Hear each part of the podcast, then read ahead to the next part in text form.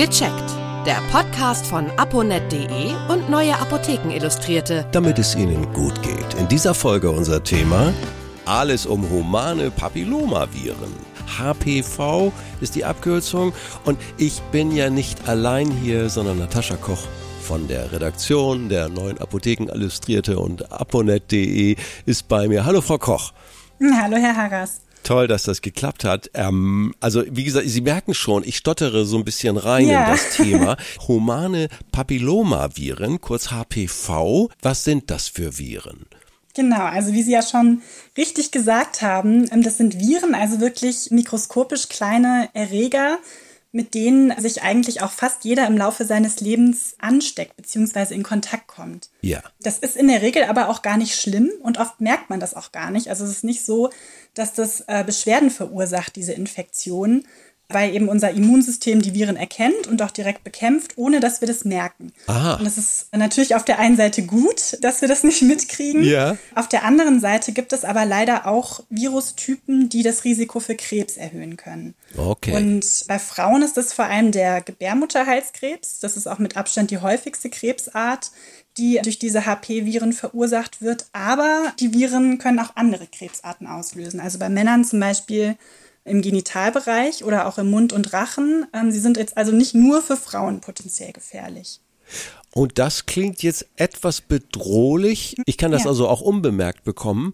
Aber man kann, Mann, Frau, muss man korrekterweise sagen, kann vorbeugen. Wie geht genau. das? Ja, also um zu erklären, wie man vorbeugen kann, ist es wahrscheinlich erstmal wichtig zu wissen, wie kann ich mich denn überhaupt anstecken? Wie passiert das? Ah, ja. Und da ist es so, dass gerade diese, ähm, diese Hochrisikotypen, die eben Krebs verursachen können, die werden eigentlich in den allermeisten Fällen beim Geschlechtsverkehr übertragen. Ja. Und Kondome, die ja vor vielen, vielen anderen äh, sexuell übertragbaren Krankheiten gut schützen, zum Beispiel HIV, die sind bei HPV leider nur bedingt zuverlässig. Also sie bieten schon einen gewissen Schutz, aber leider keinen hundertprozentigen. Ja. Und da kommt jetzt die Impfung ins Spiel. Es gibt nämlich tatsächlich eine Impfung gegen diese Viren. Und die wird sowohl für Mädchen als auch für Jungen empfohlen. Und ähm, hier ist es wichtig zu wissen, dass man sich am besten vor dem allerersten Geschlechtsverkehr impfen lässt. Also ich glaube, in den äh, offiziellen Empfehlungen steht ein Alter zwischen 9 und 14 Jahren, aber es ist eben wichtig, darauf zu achten, am besten vor dem allerersten Geschlechtsverkehr, weil wenn man sich schon angesteckt hat, und das kann ja im, im blödesten Fall schon beim ersten Mal passieren, dann ist die Impfung nicht mehr so wirksam. Die Impfung, die sollte man dann beim Arzt anfragen. Äh, geht das so einfach? Ich gehe davon aus, dass in der Regel bei diesen J-Untersuchungen, die man ja ähm, als Kind oder Jugendliche macht, dass man da vom Arzt selber drauf angesprochen wird. Also bei Mädchen ist es auf jeden Fall so. Mhm. Ähm, wenn die das erste Mal zum Frauenarzt gehen, dann bekommen sie die Impfung angeboten. Aber an sich können Eltern natürlich auch einfach beim Kinderarzt oder beim Arzt einen, einen Termin vereinbaren dafür. Wir sind ja beim Thema Impfen im Moment besonders sensibilisiert. Nein, ich ja. schweife nicht ab. Ähm, ich muss es aber fragen, vielleicht ist es Ihnen bekannt, gibt es da Nebenwirkungen? Also keine Nebenwirkungen, die jetzt besonders dramatisch sind. Also ja. es gibt ja bei jeder Impfung solche Impfreaktionen. Ja. Zum Beispiel, dass der Arm wehtut oder dass man sich ein bisschen müde oder kaputt fühlt oder Kopfschmerzen hat. Das gibt es bei jeder Impfung, auch bei der HPV-Impfung.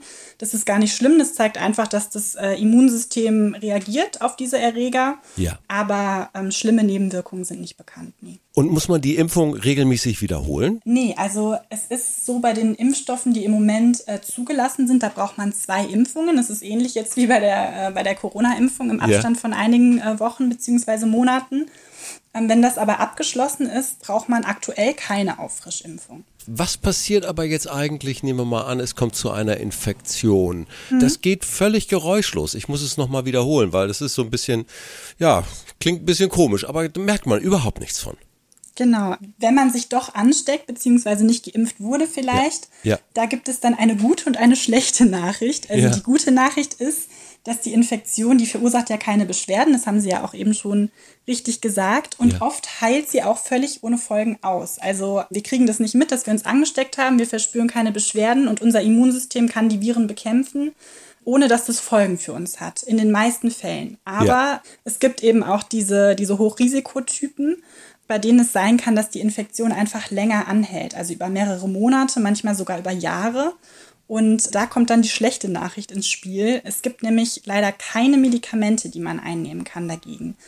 Aber was auch wichtig zu wissen ist, so ein ein positiver HPV-Test, der bedeutet nicht automatisch, dass man jetzt Krebs bekommt oder, mhm. oder schon Krebs hat sogar. Mhm. Das heißt einfach, wenn der Frauenarzt eben im Rahmen dieser jährlichen Routineuntersuchung, da wird ja immer ein Abstrich gemacht, wenn da eine HPV-Infektion festgestellt wird, dann muss einfach der Verlauf ganz regelmäßig kontrolliert werden. Ja. Und wenn dabei dann solche Gewebeveränderungen ähm, festgestellt werden, dann werden die entfernt in einer kleinen Operation, damit sich daraus eben kein Krebs entwickelt wenn die Aufmerksamkeit drauf liegt, klingt das jetzt nicht so dramatisch und es ist gut, aber eben deshalb reden wir drüber, um Aufmerksamkeit zu erzeugen. Genau, richtig. Und man muss ja auch noch mal dazu sagen, es ist ein wahnsinniger Fortschritt, dass man sich durch eine Impfung vor Krebs schützen kann. Das geht ja eigentlich bei den allermeisten anderen Krebsarten geht das ja überhaupt nicht. Ja. Und in diesem Fall ist es aber möglich. Das heißt, es lohnt sich auf jeden Fall, wenn man sich äh, beziehungsweise seine Kinder impfen lässt. Ja, also HPV-Test machen, HPV impfen und zwar Jungen wie Mädchen. Das habe ich jetzt mitgenommen aus unserem Gespräch. Ähm, genau, ähm, richtig. Für Jungen genauso wichtig wie für Mädchen. Ähm, herzlichen Dank, das war Natascha Koch von der Redaktion Neue Apotheken Illustrierte und aponet.de. Viele weitere Tipps und Informationen für Ihre Gesundheit lesen Sie online auf www.aponet.de und alle 14 Tage im Magazin Neue Apotheken Illustrierte das Sie kostenlos in Ihrer Apotheke bekommen. Danke für Ihre Aufmerksamkeit. Bis nächste Woche zur neuen Folge von Gecheckt, der Podcast von aponet.de und neue Apotheken Illustrierte, damit es Ihnen gut geht.